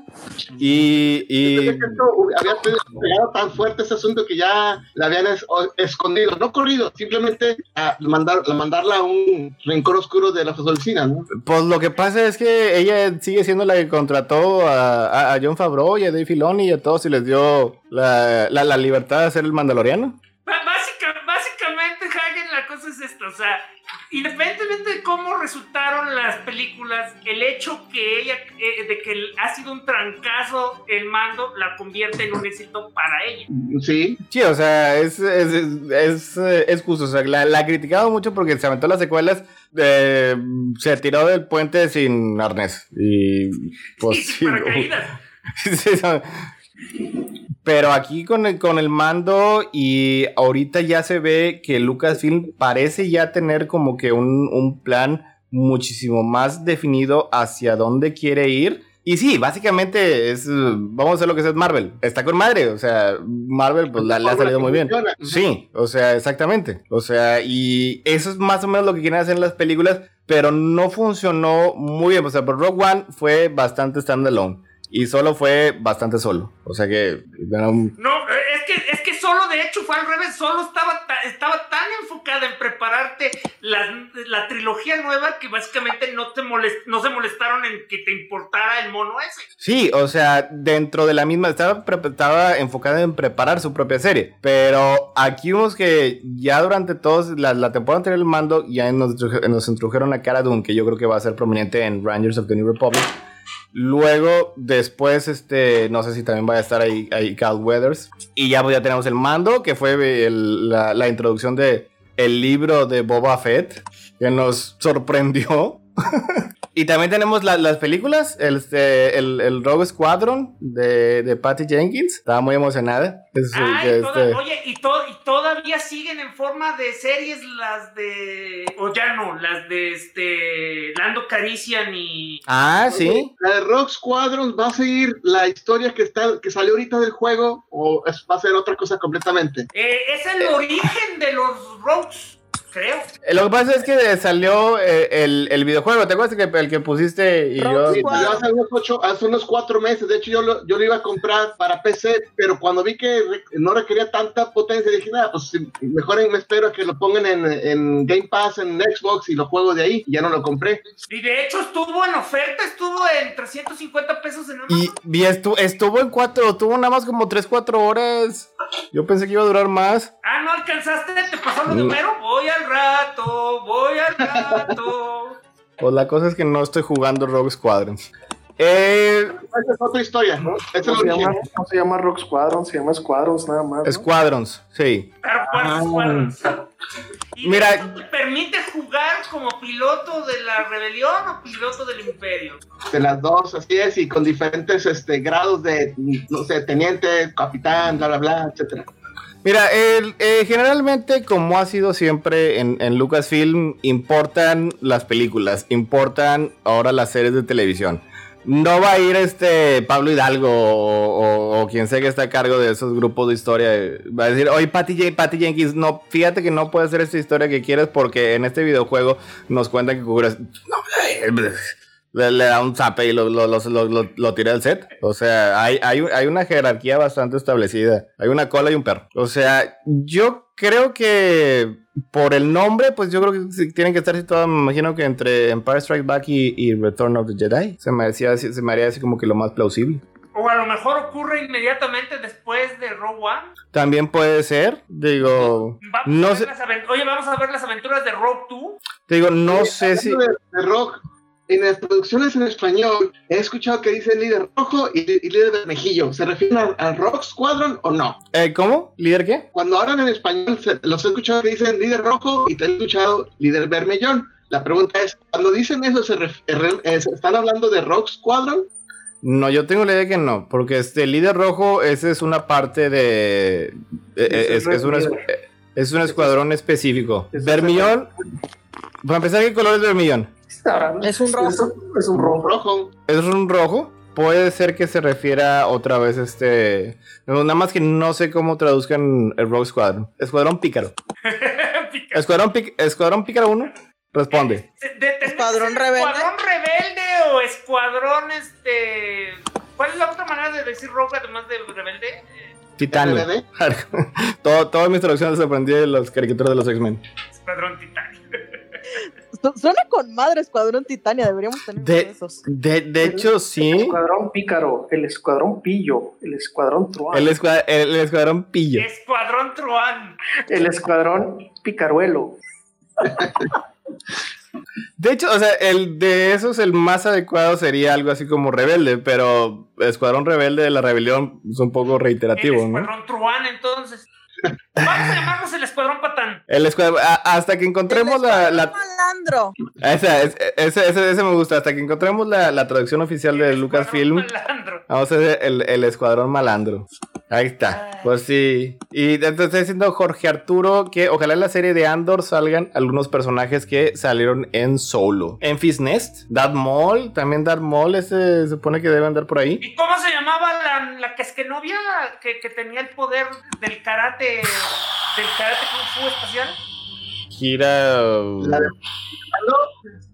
Kira. La que sale- Trenzas la que lo- sale 30 segundos ahí con- en mando. Kira, Kira Trenzas Locas Daenerys. No sé. No, la que es esta Emilia Clark. Targaryen. No me acuerdo. Creo que. Creo que era, creo que sí, sí, creo que era, era Kira, alguna cosa así, güey. Lo No sé, me llamó la atención de esa película y de su personaje fue cuando hizo el Teras Karasi porque dijo, yo conozco eso de un videojuego. Sí, ay, mira, el Teras casi. Un maestro del Teras casi. Ahí Este, está. Héctor, ya marcamos hora 31. Ok, creo que este, pues ya es hora de despedirnos. ¿Qué tenemos en, en Crónicas del Multiverso? Es lo que estamos a- hablando, eh, Falange y yo, antes de que llegáramos. El jueves, a déjame hablo porque está, no sé decir el calendario. Está muy bonito el calendario de febrero. O sea, el... No, ahí está. El 7, el 7 tenemos el Mandaloriano, ya saben. El 14 tenemos eh, Soul. El 21 tenemos Wonder Woman 1984. El 28 posiblemente vamos a tener los Cronis. Este, sí va a haber Cronis. Con este... No, ya, ya, es un nuevo año, Falange. Deja todo eso atrás. Pues es precisamente porque es un nuevo año. Deja, deja, deja. diferente. no van a ser los clones de antaño. Van a ser los, van a ser los Cronis de Antaño, como quieran, vamos este, a hablar de, los, de, de lo que nos gustó. De seguro va a tener algún, algún otro tipo de sorpresa. El domingo ahora sí tenemos Caballeros del Zodiaco, vamos a iniciar con la saga de Hades. El otro martes, ¿Y lleno con las áreas gadeades o con el drama Kurumada, Toei, Shueisha, etc. Todo eso. Es el, como todo, como es tradición con el Caballero de Zodíaco, va a ser el preludio de la saga de Hades. O sea, vamos a hablar, Eh, sí. este, vamos a hablar entonces de, Eso. del lo de- que se hizo para que se pudiera hasta llegar. serie. Así es. Hasta, obviamente, porque si no le da un neurisma a Jimena, ¿qué significa Es- Hades? eh, ¿Cómo es interpretado en otras? este, Está aquí al lado Jimena, nodding forcefully. Así como que, Bueno, voy a aprovechar para meter, este, hablar de, este, Saint Seiya Zero, porque ahí se hablan ciertas, ciertos eventos que pasaron con antes de Hades y después de Poseidón. cruzaremos ese puente cuando lleguemos. bueno, este... Mientras, mientras tanto, yo aún no llego a la parte correspondiente del juego. Es hora de que no puedo ganarle a Saga. Es hora de pagar. Es hora, eh, eh, es hora de dar. Bueno, no, tú puedes, tú puedes sin pagar. Tú, tú puedes sin pagar, Dene. Vamos, tú échale No voy ganas. a pagar. Y el, Eso. y el martes. Y- y como quiera. Sí espero que todos ustedes lleguen puntuales para que podamos hablar de videojuegos. El, mar- el martes tenemos videojuegos.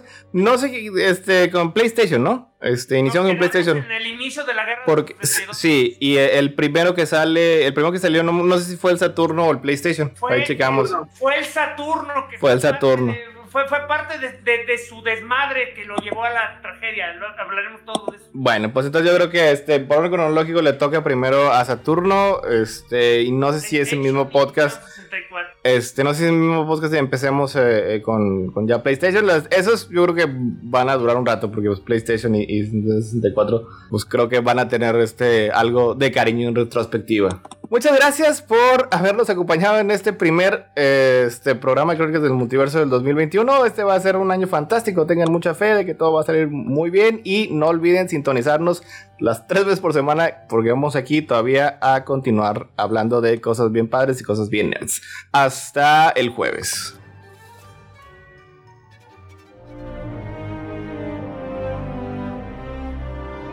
Esto fue otro episodio de Crónicas del Multiverso, el mejor podcast que ha habido en la historia de la humanidad. Les agradecemos su atención y les pedimos que se suscriban a nuestro canal de YouTube para vernos en vivo o darle like a nuestra página de Facebook. Y los esperamos en www.crónicasdelmultiverso.com, donde encontrarán maravillas más allá de su imaginación. Los esperamos la próxima semana, Croniqueros.